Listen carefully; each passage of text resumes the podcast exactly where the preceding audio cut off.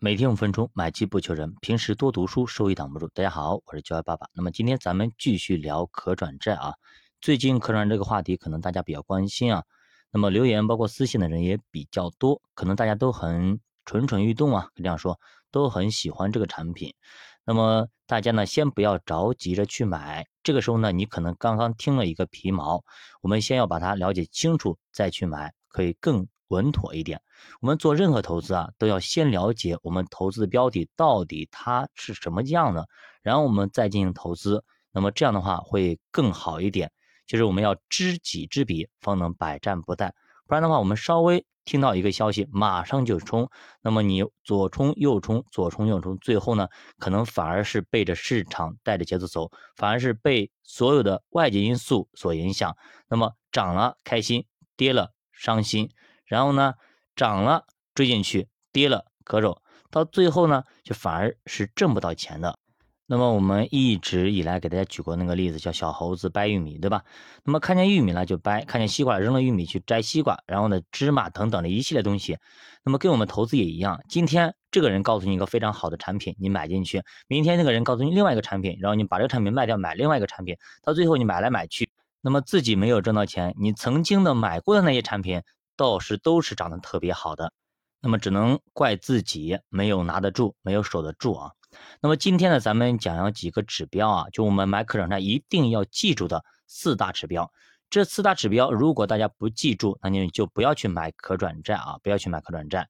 那么什么呢？第一个转股价，第二个回售条款，第三个就是强制赎回条款，第四个下调转股价的条款。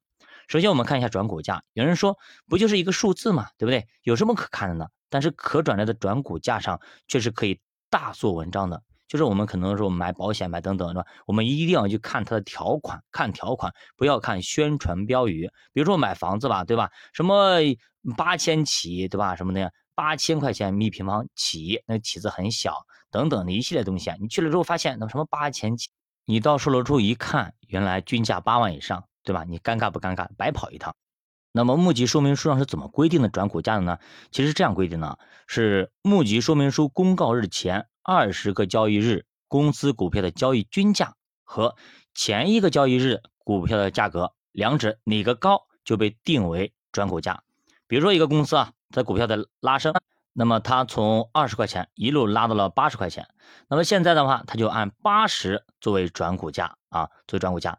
那么如果它是一路下跌的，那这种情况下，你肯定不能按照现在的价格作为转股价，肯定要按照前面的二十个交易日的平均均价作为转股价会更合适一点，因为那样稍微更高一点。那么其中呢有哪些的风险点呢？就是有些不良的公司啊，它通过自有的资金也好，通过其他资金也好，来进行把自己的家的股票开始拉升，短期内拉升非常高，然后诱惑很多的投资者开始进行转股，你懂吗？然后呢，当你转股之后，这个时候它的护盘资金全部撤离，然后这个股价就快速下跌，直接把所有转股后的这些投资者全部套牢啊！全部套套的死死的，你跑也跑不掉，因为咱们前面说过啊，可转债是你转股是可以的，但你转完股之后，你再转回来就不可能了。所以说，一旦你转了之后，那么你手里拿的就是股票了，这个时候涨跌自负，人家就不给你保本了。不然的话，可转债是不有保本的吗？现在的话，你转完股，他直接把你股票砸下去，你就被套牢，这个时候你就盈亏自负，盈亏自负啊。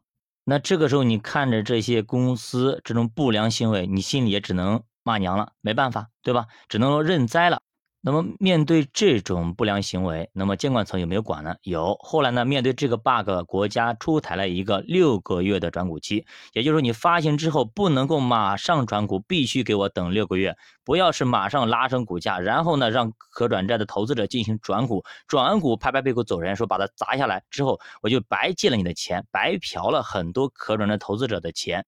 那这个期间六个月就叫做转股期，那么跟我们谈恋爱一样的，那么马上谈了之后发现这个渣男也不马上结婚肯定不行呢，给你六个月转股期，相互来适应一下，哎，来看一看这个公司到底怎么样，质地怎么样。那么当然了，如果这个公司非常好呢，那没办法，如果它在六个月以内长得非常漂亮，那么你也只能再等等六个月以后再进行转股了。即使它在六个月以内涨上去了，它又掉下来了，那么做了一波过山车之后。